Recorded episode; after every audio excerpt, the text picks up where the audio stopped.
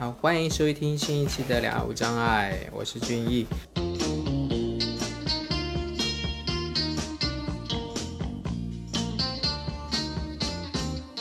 今天邀请的嘉宾是在美国读博的胡软娇，欢迎娇娇。哦，谢谢，谢谢邀请。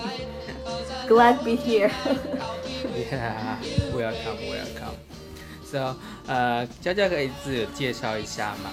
然后，呃，我也不知道，我突然叫你娇娇啊，注意 注意啊，没问题，因为我的朋友，我们的共同的朋友练哲叫这样叫我。啊，练哲也这样叫你啊。介绍自己啊，呃，我叫胡鸾娇，然后英文名是 Aggie，嗯，现在马里兰大学，对，Aggie，现在在马里兰大学帕克分校读那个国际教育政策的博士，现在其实是第五年，本来今年春季想想毕业。但是因为现在疫情的影响，就是我爸妈也不能过来。我的研究兴趣，我比较感，我对残障议题、性别议题、教育以及社会公正议题感兴趣。然后我自己的学校给我的 funding，就是我的这种助学金，是来自于我在学校工作，我在学校做行政类或者是做呃助教类的工作，但是。其实我主要的收入来源是做行政类的工作，我助教类的工作是我自己去找其他的，对，或者教课的工作，或者有时候行政类的工作它包括也也可以教课。啊，对，也很也很忙啊。我研究的是中国的残障女性，就是通过案例的分析、案例访谈，嗯，研究六位残障女性的故事，然后从就是。从生命历程的角度，从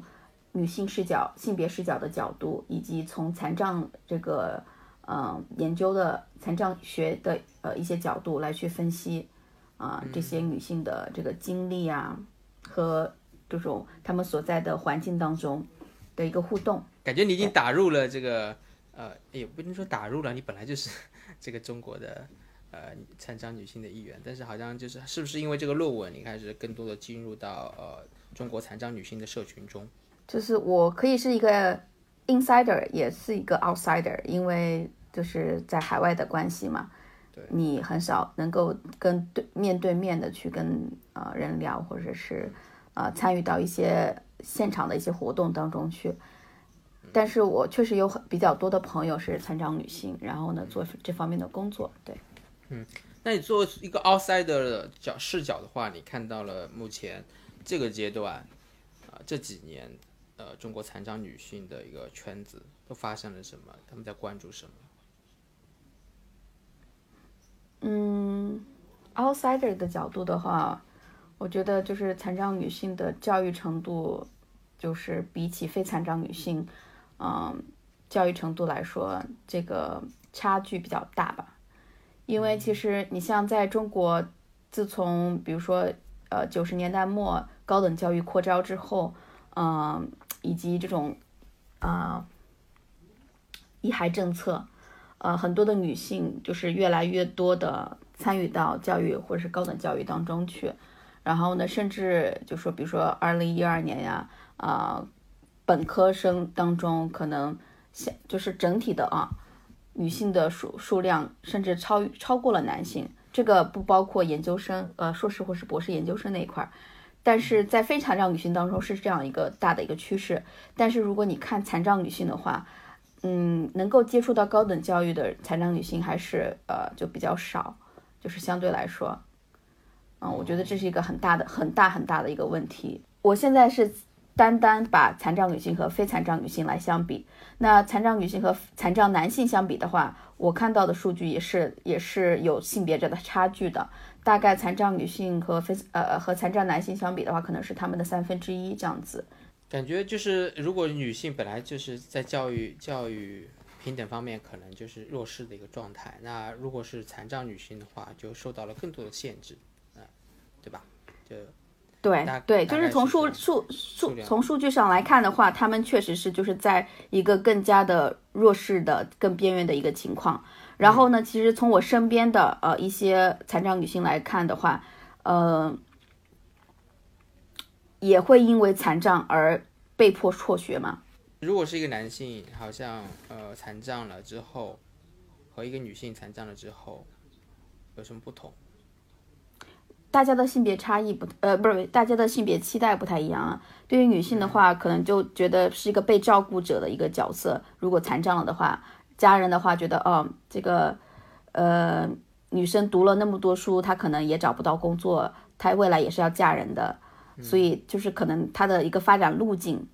就觉得不是从教育发展上面来看，而是从别的方面来看。残障男性的话就觉得，呃呃，性别期待就是。因为男性的普遍对他的期待是要作为一个家庭的这种支持者嘛，你就是你要挣钱养家，所以你要有一定的技能，以有一定的这种学识的基础。而女性的话，可能就是觉得你，呃，嫁呃嫁人就好了，或者是，明白吗？或者是成为生育机器，生育机器，而不是说从他的职业发展、从他的教育发展方面去更加的下手。OK OK，所以说就是。呃，其实就是因为社会期待对男女的社会期待的不同，然后这之间如果发生了残障或者叠加了残障的话，呃，又就就有不同的一些影响了。嗯，对，你就想社会上我们会经常，嗯，就会听到说女孩子不要读那么多书嘛，对，女子无才便是德。那如果加上残障的话，因为又有对于残障的这种呃理解，就觉得呃你残了你读。读那么多书也没有用啊啊，找工作也找不到啊，等等，就是对你的期待也不会高，所以一些残障女性，我我就，呃，社群里头一些残障女性，她的就是普遍可能就是因为这样子两个身份的原因，然后呢就辍学。当然也有一些女性，比如说比我们就是年代呃，或者比如说七十年代出生的一些女性，或者是因为农村的这种身份。那嗯，也就是说，即即因为你即使是你没有残障，也不会有过多的一个教育程度、教育获得。嗯，对，对啊，就是可能比如说早早的出去打工。对。那你觉得呃，再从一个 outsider 的角度看，那这最近几年你看到了社群或者残障女性在做些什么，在在突破他们的困境？或者你怎么看待目前的呃中国国内的一些呃活动也好啊？我的观察有限吧，就是可能比如说只有呃我知道只有两个机构在做跟性别残障和性别议题相交叉的这样一个呃活动，然后以及在国内的话，因为就是你要能做的事情，你可能也会有限制嘛，对不对？你能够获得的这种资源资金。嗯，跟很多都有关系。然后呢，残障群社群的话，他呃的教育程度、教育获得不高的话，那可能嗯，这种权利意识啊，或者是发展意识，可能啊还需要，还需要就是有很推动，还要推动整体的残障对对对推动，对这个就和整个国内的整体的一个推呃残障残障意识的平等。平等意识的推动的进程有关，然后女性议题是其中一环。你说的那两两个组织或者两个相关机构，我我知道就是只有残障姐妹了。那还有一个是什么？还有一个是一加一底下有一个受残障影响的女性的一个网络，哦，叫 D A W S 吧，DOS。嗯，对对，我我也只知道这个。那还有一个什么？叫 Beijing Enable Sister Center。哦，对对对，北京赋能姐妹中心。啊，对对对对，好了，北京赋能姐妹中心，好，我有去过。哎，其实你刚才第回到第一个问题，就是说我会如何介绍自己？那我介绍的时候，因为呃，可能也是一个前面的铺垫嘛，就是在美国这样一个国际生或者怎么样，我好像介绍的就是说我的这种研究生的身份。嗯。呃，我没有介绍到我的这个肢体障碍，我是穿假肢，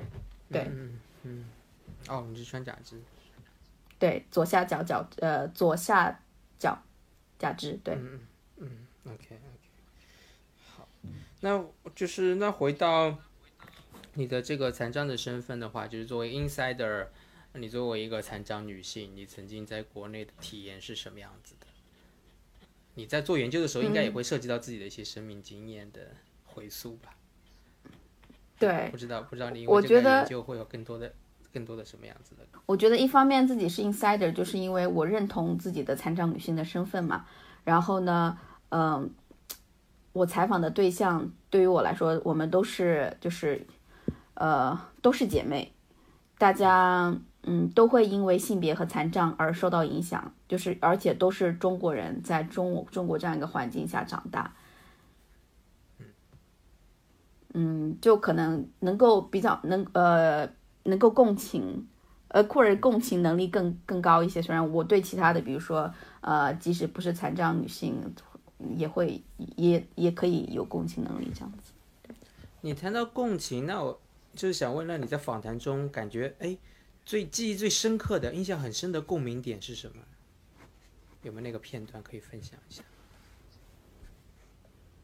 嗯我我觉得会有很多吧，但是你要单独提到一个，我觉得是对于残障女性的这种恋爱交友方面，嗯嗯就是呃，作为残障女性的话，在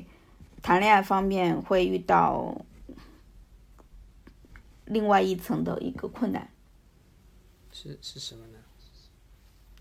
就是很多残障女性，你会觉他们会觉呃一个共通的主题就是，如果其实自己没有残障啊、那么之前的一些恋爱关系可能就不会最后成为那个样子。你说的有点抽象。比如说我曾曾经一段恋爱关系，就是持续了几年的时间，但是呢，即使是几年之后，呃，我当时的对象还是会，呃，他会做比喻说你的残障就像，比如说那时候陈冠希什么的泄露的这个艳照门，嗯、呃，就说这个是需要藏起来的。呃，如果公开的话，这是一个就是就就是一个羞耻嘛，就不会特别的大方的去公开，他不会把我残障的这个特点会告诉他的家人，即使他的家人见过我很多次，嗯。因为我我如果穿长，对，因为我如果穿长裤的话，嗯、可能就看不出来。我可以举个小例子，就是比如说当时我和我的那个男朋友是异地，然后呢，我要跑，我要有一次可能去深圳去看他，然后呢，他就跟我说，你来深圳，你不要告诉我的。呃，我的我一个在深圳的亲戚，因为你如果告诉他的话，那么他就会邀请你去他家里头。让那如果你去他家里头的话，那么你就要脱鞋。嗯你知道中国人这个入室的要脱鞋的这样的习惯，然后你要脱鞋的话，那么他们就可能就知道你残障的这个事情，嗯那就是这就是很有意的掩藏嘛，他需要给我做个这样的准备，所以当时即使呃你就是你其他关系很好，但是呢，他在这方面永远是把这个作为一个缺点，作为一个呃不能呃就是不能接纳嘛，说白了。嗯那你会是什么样的感受？那我肯定是难过嘛，但是你们又是关系比已经就是已经有一段时间，就是感觉呃之间的情感和连接也很深了，但是在这方面好像还没得到完全的。我觉得嗯其实很难去怪个人，就是整个的系统它是它是这样被社会化长大的，他对于残障的认识和我对于残障的认识，呃就除了没有个人的经历了，嗯，也是来源，也是就是我们同处一个环境，同处一个酱缸，他对残障的认识就也就是就是非常负面的嘛，嗯，就觉得这个是一个缺点，然后呢，你能够掩盖的话，你能够不去触触碰它的话，那就不用触碰它。嗯，如果真的要直面它的时候，不是一个特别愉快的一个经历，一个体验，或者是那那你们最不过刚才你说艳照门，我觉得非常有趣，他用这个比喻，让这这个比喻这个比喻真的非常有趣，让我有一个遐想，就是遐想只只是遐想啊，就是就是他他会不会是一个对对你的呃假肢有一些呃癖好和爱好的人？然后他说、哦这个东西就存在、存在在我们的私密的生活中，不要让别人知道的感觉。哦，没有这个，没有没有这个没有。呃，我的我之前谈就是那是我大大学谈的男朋友嘛，然后呢、是我的老乡，啊，也是我是我同学的亲戚。嗯，就是呃，我们有其他层面的一个可以建立连接的地方。嗯哼，哦，嗯，对，然后他会觉得，如果我没有残障的话，我会是一个很有魅力的女生，因为我的就是，呃，就是可能你长相也比较可爱啊，或者是你的性格也比较，呃，比较好，比较讨人喜欢。然后呢，你可能有其他的方面的能力。如果没有残障的话，假若没有残障的话，你是一个这样的，就是受欢迎的女生。就是我可我我觉得可能他在衡量一个，对对对对对，然后他也会说，呃，就说一般的残障人哈，一般会比较呃比较内向，比较隐藏起来，但是你恰恰相反，你完全你完全不是那样子的一个呃，就是那样一个人格吧，嗯，或者是一个人这样子。他会这样子来说我，对，但是你会觉得啊，所有的残障人都要就是很内向吗？都要很自卑吗？你明白吗？嗯，我知道。哎，但是他好像也对你这一点好像有又有一点点小小欣赏，觉得你的你的个性就是啊啊不因残障而我觉得他他可能是他他可能比较比较矛盾，他觉得嗯，为什么你会这个样子，而不是另外一个样子，不会那么呃，不会更加的含蓄一些呢？就是就好像我去我去去看他，然后你能不能就是不用去告诉别人说你要过来，然后呢怎么样？当然我没有说主动要告诉别人，但是呢，因为我我不我是不会就说刻意隐藏嘛，嗯。嗯对，嗯。而且一个人因为一个你说我之前说到，就是我们除就是有老乡啊，或者其他方面可以建立连接，而且一个人除了残障方面，还有其他的很多方面嘛，嗯，就是你可能他在其他方面他比较欣赏你，然后他也同时希望你把这个残障这个点，就是能够呃尽量的低调一点这样子。嗯嗯那你和他相处多久啊？你看我就是个很八卦的人。哦，断断续续，我觉得五六年吧。哦，那真的很久。那这么五这么多五六年，虽然呃，我觉得你是一呃，他一定是被你的魅呃某些魅力吸引，但是他内心中还是藏着对残障的这个不认同的这个感受。我觉得这夹在你们的关系之间应该很难受吧？你这五六年是怎么和这种就是时不时就有这种这种不好的，就是因为这个而呃传达出来的不好的感觉相处的？我觉得我们两个可能那时候都比较年轻吧，然后，呃，大家都在发展的阶段，然后呢有互相能够吸引的点，所以就一直在一起。但是呢，也会有一些就是，呃，英文当中叫 deal breaker，就是我会觉得某个点如果不能接纳的话，那我不可能和这个人去，呃，相处更长的时间，或者是结婚呐、或者是怎么样。嗯对，那那时候会因为这个这这个点而吵架吗？就我在想，如果太久了，太久了，觉 得太久了，可能会有吧，可能会有吧。因为我在想，如果是我的话，哎，我要去那边去看你，我去去我我大老远腿脚不方便，我去深圳看你，然后你居然跟我说要要不要告诉其他人，要还要躲躲藏藏的，我我会觉得没有，因为那时候那时候我很我我我很热情的一个人嘛，我就说我来过来看你，我能不能我要不要给你？因为我当时在北京，然后呢，呃呃，我买我我就问他我要不要给你的那个亲戚的小孩买礼物，因为我呃就是我跟他那个亲戚，我我我忘记了，我忘记了那时候。对对对，然后他说啊，那你你不用不用不用告诉他们这样子，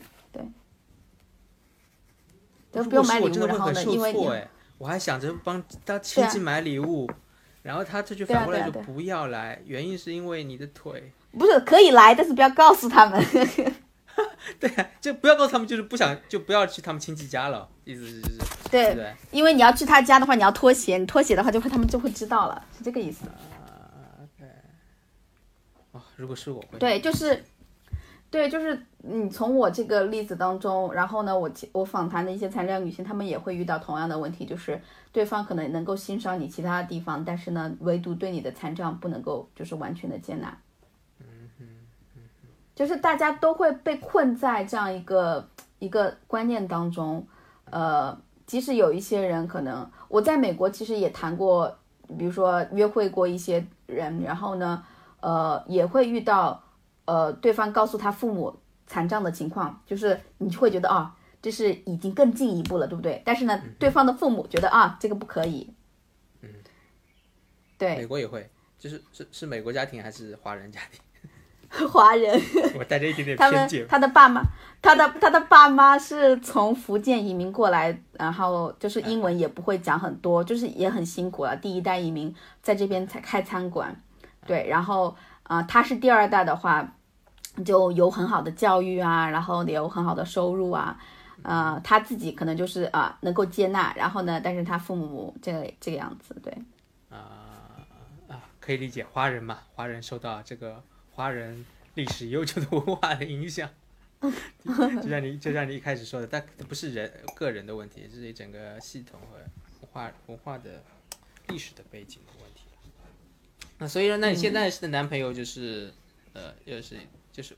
是算数是怎么样的呢？我现在男朋友是和我我们学校一个学校的学生，呃，博士生，他读物理系，嗯、对，就我们的领域不太一样，但是呢，都是国际生，在美国，啊、然后呢，都是博士生，嗯，然后他是印度人，嗯呃，我我跟他就说刚开始约会起来，他就知道我是呃有这个戴假肢的这个情况嘛，然后也没有什么，就是我这个我这个男朋友，他觉得我戴假肢和他戴眼镜没什么区别。哇哦，OK，对对我也很好奇，然后嗯，你说。你很好奇什么？嗯，好奇做诶、做诶我想了解印度，印度也作为一个大的发展中国家，一直和大陆中国相提并论嘛。我就讲他们他们他们国家的目前的这一代对残障的看法，以及一个以及一个物理专业的人是怎么看待残障议题的。嗯，你要说让我去评价印度，印度也是很大的国家，就像中国一样，它的内部是很就是差异性很大的，有不同的呃这个阶层或是呃这个种姓啊，呃教育程度啊，对吧？很多的差别。嗯，有一些印度人比较比较 open minded，比较这个心态开开放一点。那我男朋友和他的家人就属于这一类的。哦他家人也是这一类的哦，所以他家人是也是嗯对你的状况比较的 OK。呃，对，但是我我跟我男朋友谈了大概一年多之后吧，我都忘记多久了。我刚开始就跟他说，你不要告诉你父母，你跟在跟我谈谈恋爱，因为我怕，因为在博士期间如果谈恋爱，呃，就是我怕我遇到我之前的这样这种情况，就是我跟这个男生谈的比较好，然后呢跟他父母说，然后他父母不同意，然后呢其实是很心痛的，呃，这种情况。然后呢，当时就觉得啊，为了减少戏剧性的转变，为了减少 drama，、呃，我们先谈我们自己的，然后呢，先不要告诉你父父母。我是这样跟他说，呃，或者是我跟他说，你等我毕业了之后，你再告诉我父母。那时候我可能就是说博士也拿到了，所以如果有 drama 的话，我可能也有精力去 handle。呀呀呀，对，但是他有一次，呃，就他每周跟他父母聊天，每个每周固定周天会跟他父母 Skype 视频聊天，然后呢，有一天他就跟他父母说了，就是他可能可能他父母他问起来了，然后他不想隐瞒或者是欺骗他父母，然后他就跟他父母说，呃，跟我在谈恋爱，然后呢，他父母其实很震惊的，他们会觉得他会找一个印度的女生，就是先不是残障的问题，是国别的问题。对，然后呢，他父母很震惊，就额外的说，我们明天再约一个时间再聊，就是他们要先要处理一下这个，然后想着要跟他怎么说。然后呢，我男朋友 Nitish 他那天就跟我说，他跟我他跟他父母说了，然后他明天周一约了这个时间再聊。那时候我其实是很很很忐忑，也很害怕。我我觉得我我我我对，嗯。然后呢，就第二天他们又呃，他父母哈回去做了一番功课，去谷歌我，去人肉了一下我。OK，呃，然后他们看到我的一些信息，然后我在可能他们也看了我做的一个 TEDx 的一个演讲，对，然后大概了解也知道了我的残障的情况。我不知道，可能你其实当时也就第一次跟他父母坦白的时候也说到了这个情况。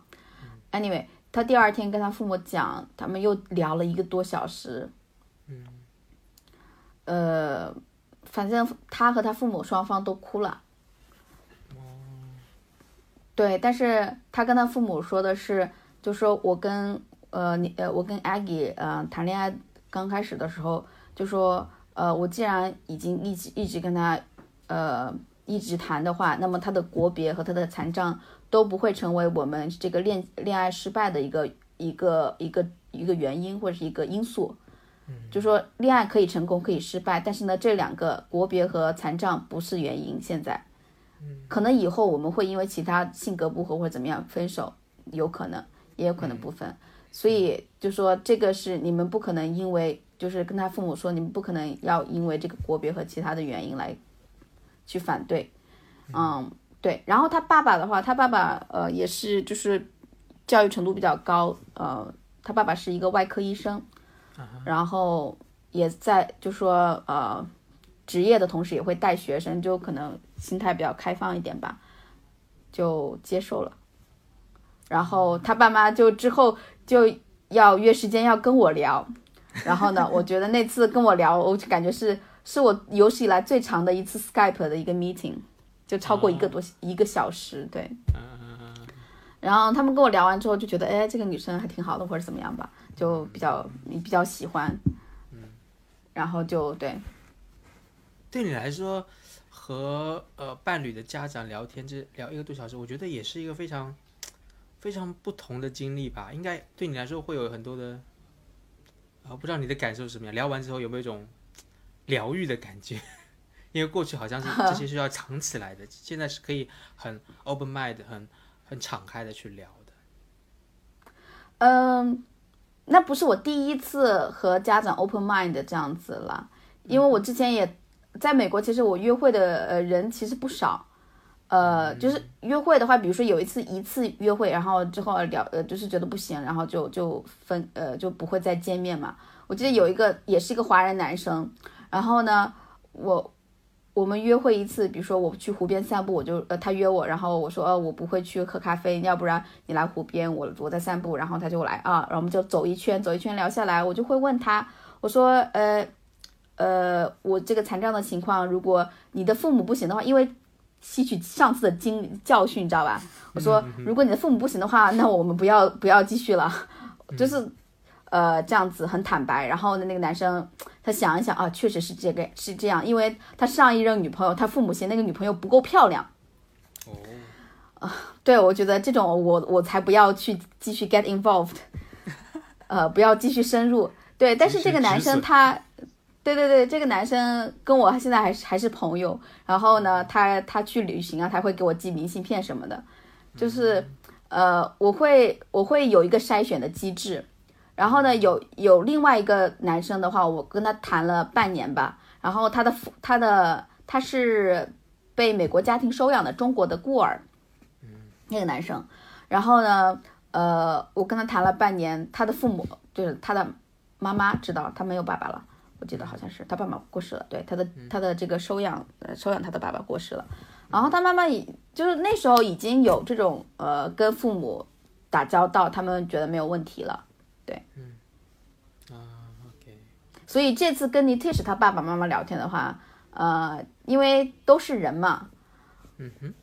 我自己就是我自己从中国到美国，我自己的工作经验也比较多了。我在中国教了三年书才过来美国的。然后在美国的话，我的呃我也做过不同的呃事情工作，跟不同的人打交道，所以就说呃大家都是人，你要找到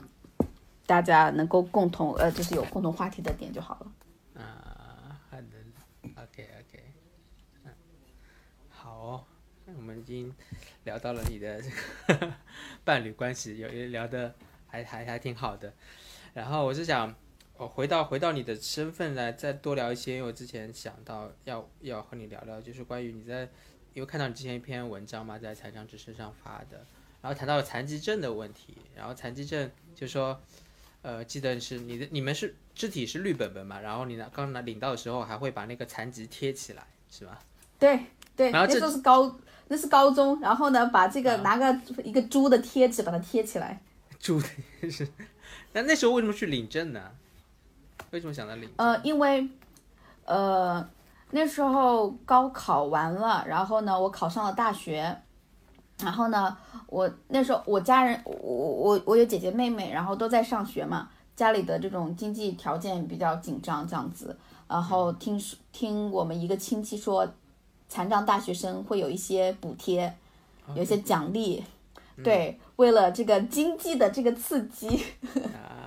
然而且，然后我爸爸就让我去领证。那时候你也是小孩嘛，我那时候十十七岁，还没有十八岁，很不愿意，很不情愿。然后呢，被我那个亲戚领着去领证，呃，然后呢，还要还要就是那个亲戚可能会想要你扮可怜。就是这样子的话，你的这个，嗯，你的级别会会更高一点啊。他希望我的级别被鉴定的级别会更高一点。这种鉴定非常的非正式，就是直接跑到一个领导的办公室，然后让领导看一下我的腿。然后呢，当时我的那个亲戚啊是一个姨父，嗯，嗯，他也没有性别意识嘛，肯定，呃，然后呢，他就说：“哎，你把裤子脱下来，给这位领导看一看。”然后呢，我我我以为十七岁的少女啊，然后我就哦尽力的把这个裤腿卷上去。当然，因为那时候要穿穿宽腿裤，然后呢，这个嗯要遮住假肢嘛，然后把这个裤腿卷上来给他看，然后给他讲一下这个残障的故事啊，希望能够获取一些嗯这个同情分，给他打打打级别的时候打高一点这样子。嗯嗯其实很我对作为就是那种嗯高中生来讲，我觉得是一个挺挺不好的经历的吧。嗯嗯嗯，也是，也是很有一种羞耻感，然后也很错愕，不知道怎么怎么怎么做。对，就是你自嗯，就是自己其实是很骄傲的一个人啊，学习成绩又好，对吧？那我就想到那个，那你回去就把本子藏起来好啦，你去贴两个贴两个猪贴纸，我觉得也蛮可爱的。这个行为就是因为我不知道，反正就是把那个残，因为残疾人证嘛，四个字就把那个猪的贴纸一个椭圆形的，把残疾两个字贴起来。贴了那么多年后，你现在要把它撕掉，这个都撕不开的，撕撕开之后就很脏脏兮兮的，还不如把它贴着。啊，现现在还贴着呢？贴着，就是我试着把它接起来，但是呢，底下哎呀脏兮兮的，黑不溜秋的，你知道吗？啊，差不多了，等你回国的时候也可以换一个第三代残疾人证了。对，那就很很很很久远。对，不过那时候你是提到你大学的那男朋友，他他会觉得呃你是一个性格啊开朗的人，你你自己对自己的呃身体的状况还还挺还挺认同的啊，但是这个这个残疾证好像有不太的认同。我不知道这里面的差异是什么，好像那你高中的时候对假肢，比如说同学之间，你也是不是也是觉得你是那种想要尽力隐藏的，还是在同学之间就无所谓的那种？我在同学之间什么的都无所谓的。啊，对，只不过只不过我就不会希望或是不会认同残疾这个标签在我身上。嗯。但是呢，又能够接纳自己，你明白吗？嗯哼，就是这就是我自己嘛，这是我的身体的一部分，我自己能够接纳自己。然后呢，如果谈的对象不能接受的话，那那我觉得也挺难接受的。嗯，但是残疾这但是呢，很刺耳。对对对，对，因为其实我觉得从很小的时候对于残疾的这种认识，嗯、我我的我的公公就是爷爷嘛，嗯，那时候小时候在乡下会每年或者是每两年带我带我们去南岳衡山，就是离我们家比较近，开车就是坐车可能两两三个小时吧。我们我们我老家在湘赣交界的地方，去朝朝神，你明白吗？嗯。去庙里、去山上朝神，嗯。南岳嘛，衡山嘛。然后呢，朝神的地方就会有很多的这个乞丐，残障的乞丐，一路上见到，对，这其实对我小时候是很震惊的，嗯。对我的这种印象。然后呢，我的我的我爸爸妈妈在就是在我很小的时候到城市里头，从农村到城市里头去开小餐馆，然后呢，我们的小餐馆的背后就是一个庙，嗯就是一个寺庙，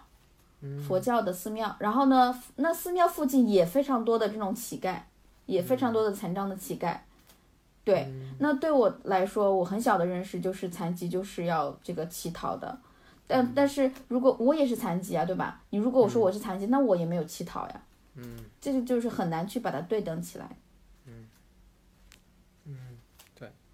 当然那时候很年轻，你不会意识到你会有一些这种 privilege，你会有一些优势，别人没有的优势，别人可能没有办法去获得你所能够获得的教育机会。对对，但其实这种就是我我我也是这样认为的，就是这因为今年的全国助残日是五月十七日嘛，就这周日，嗯，然后它同样是世界呃不再恐同恐跨日，所以我也和、呃北京同志中心有做了一期播客。啊，关于我们的我们各自属于少数群体的一些对话，但是我觉得恐恐同这个概念就很，很我一直也是会把它呃会把它沿用到呃残障领域，因为其实，在大众心中有一种恐残心理，这种恐残心理，呃，是来自于呃过去对于一些呃与残疾相关的经验而造成的，所以有些人是怕自己，就是对自己，呃，比如说失去视力和失去双腿有一种极度的极度的恐惧，呃，还有一些人是对于呃看到残疾人会想到一些呃不好的经验，比如说，呃呃类似联想到一些呃一些负面的形象啊、景象啊以及不好的经历，所以在想其实。呃，每个人心中或许也有一种恐残情节，这种恐残情节也是和过去的社社会文化背景相关。我小时候也是，其实最接触最多的所谓的残疾人，那就也就是一些呃乞讨的，甚至这些乞讨的都是一些呃，我我的我的经历就是被那些乞讨的，就是有有抓着我小时候就很怕遇到他们，因为他们有时候会抓着我，然后我又很怕又甩不掉，嗯，有一些不好的经历曾经是和这这种相关的，所以我觉得啊、嗯，对你你说的也让我想起，嗯其实你想，因为我小时候在农村长大，出生长长大，然后呢，农村里头的你能够接触到的残疾人，他们的村里人会有给他们外号，比如说有精神障碍的人，他们会把它叫做癫婆子。然后那个癫婆子的话，就是就是呃，大家都可以是他，就是大家都可以嘲讽的一个对象。嗯，对，对，然后呢，个子矮的人叫矮婆子。嗯。然后对，呃，我自己也有外号，因为我走那时候我小时候是没有带假肢的，然后我这个左右脚是有长度差异的，那我就走路走走路的时候是一瘸一拐的。嗯那那我走起来那个样子，然后就会有人，我的邻居他们就会叫我，呃，叫我这个啊、叫我一个外号，叫我都嗯叫跛屁股，看来你屁股比较就是大，方言啊，不是，就是因为你走起来，你的屁股呃一就是一一一边会更高，一边会更低，你明白吗？因为的脚长度会有差异嘛，就是在乡下这种方言，嗯、对，啊乡下的方言还是啊挺粗俗但是，这语这只是一个很小的，对对对，这只是一个很小的方面，这是一个很小的方面，举一个例子。嗯，嗯。那你那你小时候是怎么突冲破这些，呃，这些这些心理上的干扰？我觉得还是会很受影响啊。说小时候完全没有影响，小时候你就是你自己，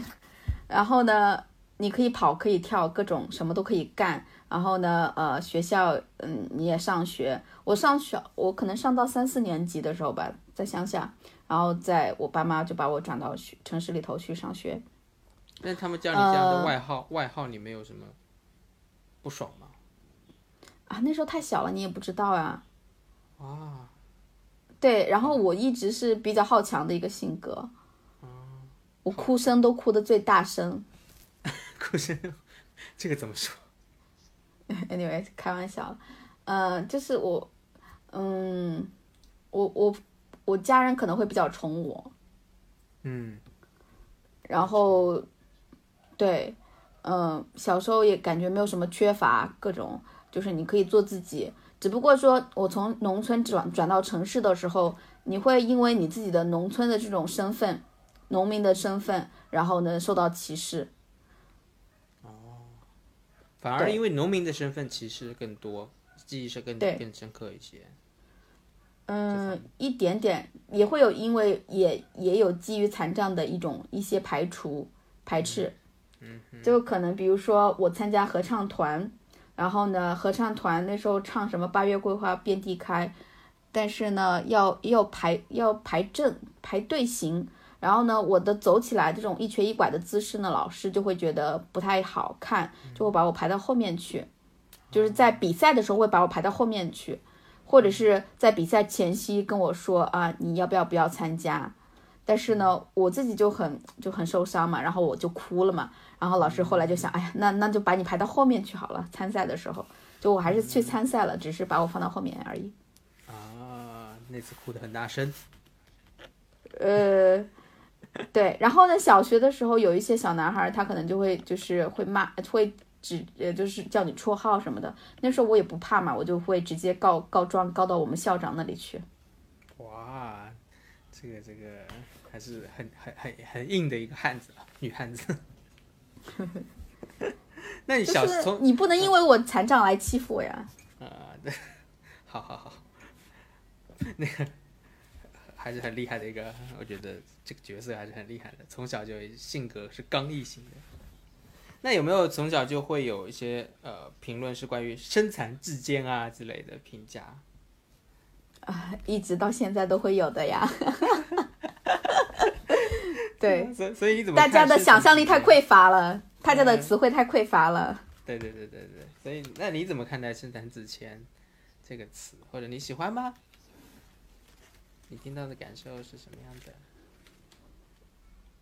我觉得身残志坚就像一个盒子，然后呢，大家希望把所有的残疾人都装到这个盒子里头去，但是呢，又不知道这个残这个人残障人就跟人一样，他的是有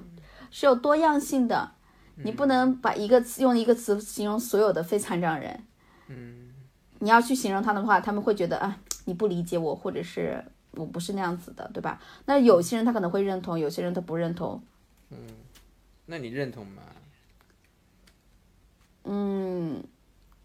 因因为对残障的认识的话，我会觉得这是一个这是一个成规嘛，这是一个限制人的一个成规，或者是嗯、呃大家强加于你的一个标签，所以我我会因为那个就说这不是我自己认同的一个一个点来反反抗，而不是这个词本身。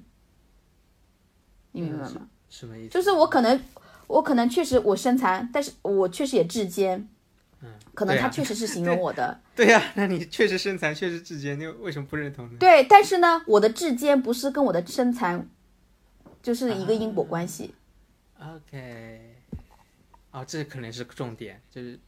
我我身残，但我我也至坚，但我但我不是因为身残我的而志志坚可能不是因为对我我的至坚不是因为身残而来的，啊、OK，可能身残只是其中的一个原因，我可能也有其他的原因来。然后，但是呢，你用这样一个简单粗暴的一个词汇来去想要去形容我的话，或者去认识我的话，我觉得这个非常的单一，非常的呃无趣。嗯局限。对，而且这个词的话用在很多其他的人的身上，就是这个人他什么都没干呢，他就是说坐个轮椅，然后出来买个菜什么的，只是过自己的生活，然后你非要把这个词摁印到摁到人家身上去说啊，你好身残志坚，我好佩服你什么的，那我觉得那种是压迫型的。压迫型的，怎么说？对啊，就是那种，就是说我你把这个压身残志坚这个词扔过来，我就会把它扔回去给你。那你觉得压迫是压了什么东西？嗯，就是对于残障的一个固化的一个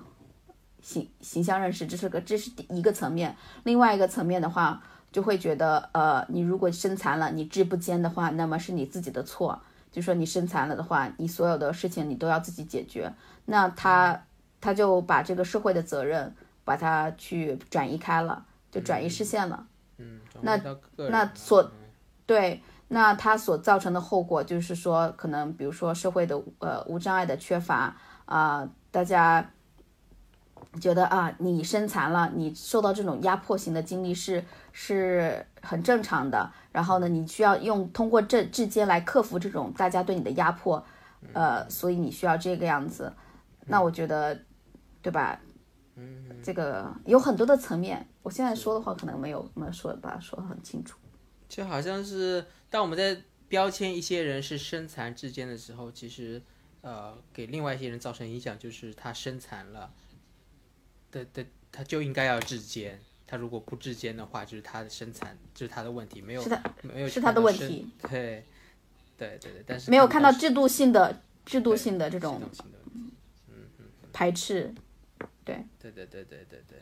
机会的匮乏。对对我觉得这个也是很重要的一个层面。嗯，而另外一个层面，我想到就是，呃，当说呃一个人身残，这好像身残之间就是身，因为有残这个词嘛，好像就是本来就是形容残疾人的，所以我觉得这这从这个层面讲，也不是很爱这个词了，好像就是用来形容残疾人的一个积极的词。可是我们是作为一个人，我们想作为一个人被得到肯定，而不是作为一个残疾人的被得到肯定。这这个这个就跟你刚才讲第一点也差不多，对吧？就是嗯嗯，可以这么理解吧？我觉得很多残残障人士他可能就很挣扎的一点，就是大家只能看到他的残障，看不到他的其他的人性的地方。另外一方面，如果谈一个人正常之间的话，呃，很多时候就会把哎，好像就是感觉都在谈正能量，好像都在谈呃谈阳光、积极阳光的一面，但是又我们作为一个身障者，的确遇到了很多身障的障碍的呃困难之类的，却却却被却没有被看到，只看到了所谓的哎，你可以坐着轮椅去买菜，你看不见，你可以出来，你就就好厉害呀，但是。呃，我们也希望看到被被看到，被看到我们整个的状态，或者说更多的看到我们更全面的，而不是只看到一个一个表面的一个点，是吧？嗯这是其中的一个点，对。嗯嗯嗯，对，所以我觉得“身残志坚”这个词真的非常有趣，我觉得就是他不能，他不能描述残障人的作为一个人群的一个多样性。就有些人他确实身残，他真的也他可能也很胆小，他也不志坚，但是呢，对吧？这个就也不确切。但是有些人他真的只是说过日常的生活，那你为什么要说他志坚呢？为什么要用这个词呢？嗯，OK，我我我之前没有我没有对这个“身残志坚”这个词进行分析过，这是我第一次的尝试。对对对，我们就聊嘛，瞎聊，我们不是我们不是在写论文，没关系，放松。嗯，对，然后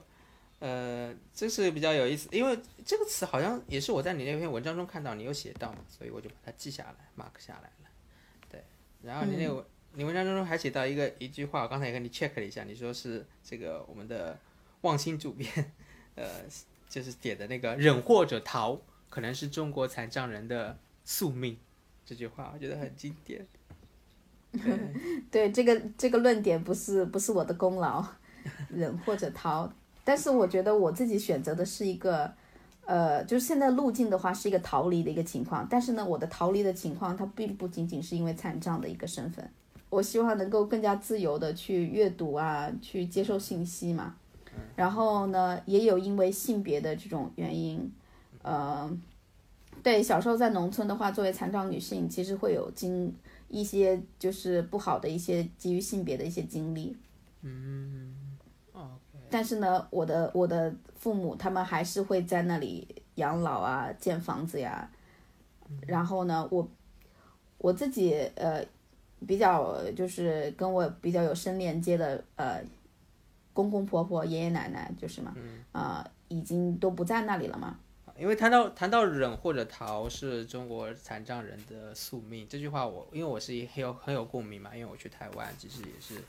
觉得在大陆的目前环境中，好像要忍受的更多一些，呃，所以就有选择另外一个地方去求学，通过求学也慢慢的认同那边的生活，所以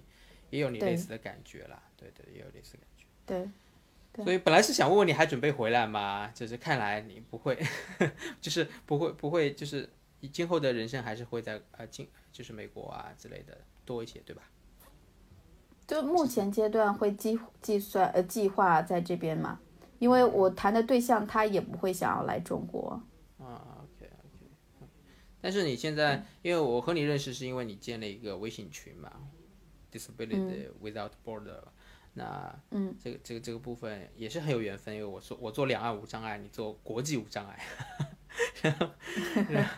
然后，然后就是，其实我是看到你应该是想在往中国社群、残障社群去，能能做能做一些呃贡献一些自己的力量。我希望能够就说以自己所在的位置能够接触的资讯资源，然后呢给国内的残障社群做出自己的一些贡献，可以这这样来说。那以什么样的方式做出贡献的话，我还在探索。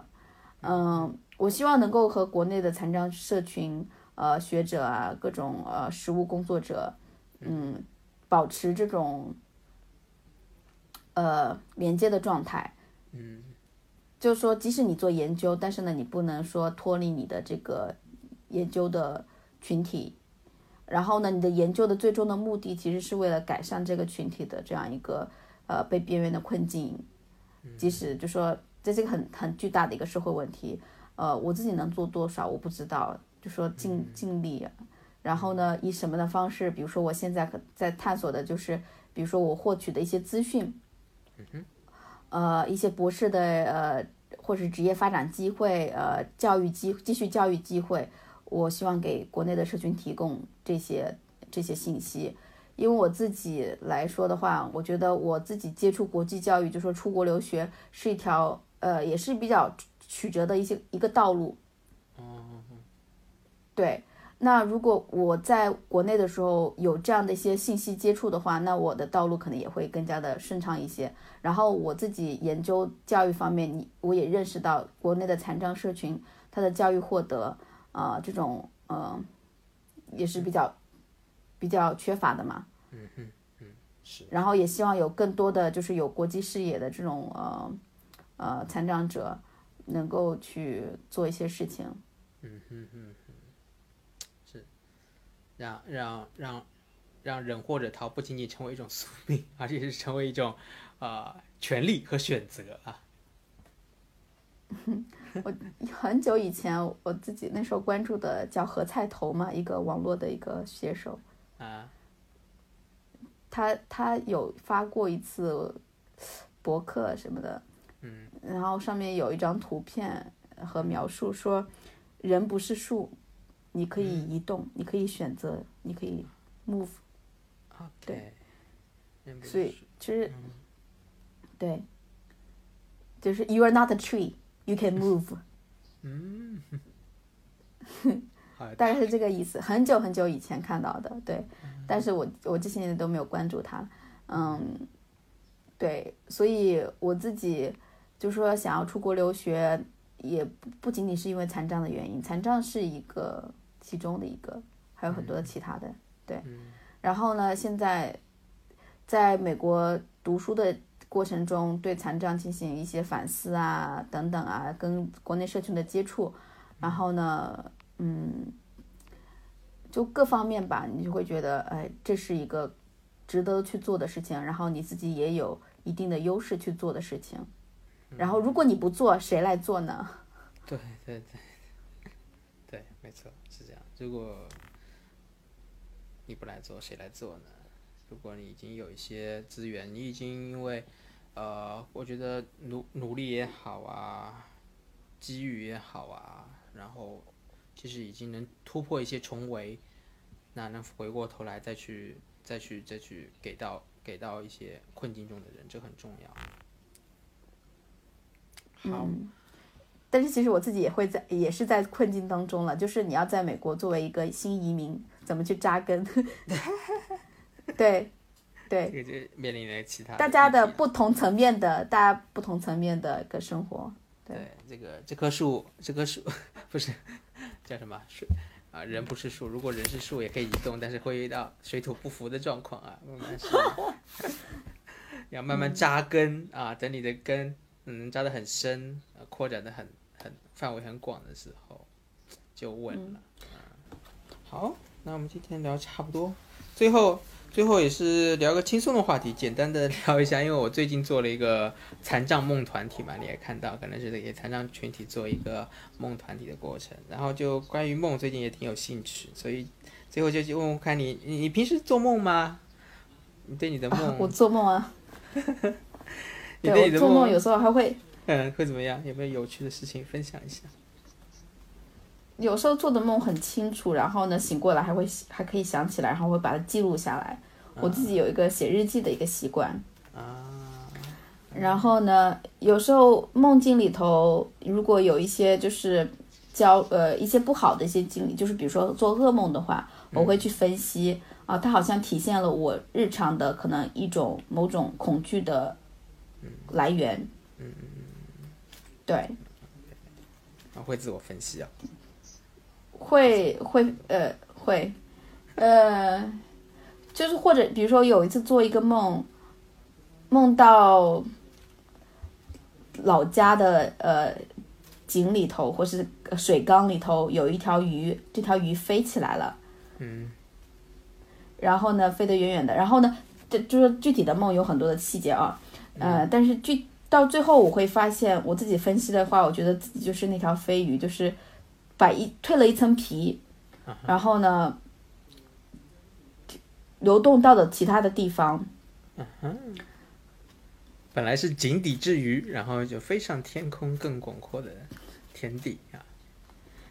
不一定是更好的一个选择，但是呢，这是自己走出来一条路，然后对，是是，这是其中的一个方面了。嗯哼哼，好，谢谢你的一个梦境分享哇，这我觉得这个画面还蛮鲜活的。这个梦是今天聊天的很好的总结啊，想不到。好啊，那那今天就聊到这里了，你觉得怎么样？好的好的好的。还有什么想要特别想聊的吗？或者想问的？没有没有，我我很少我很少跟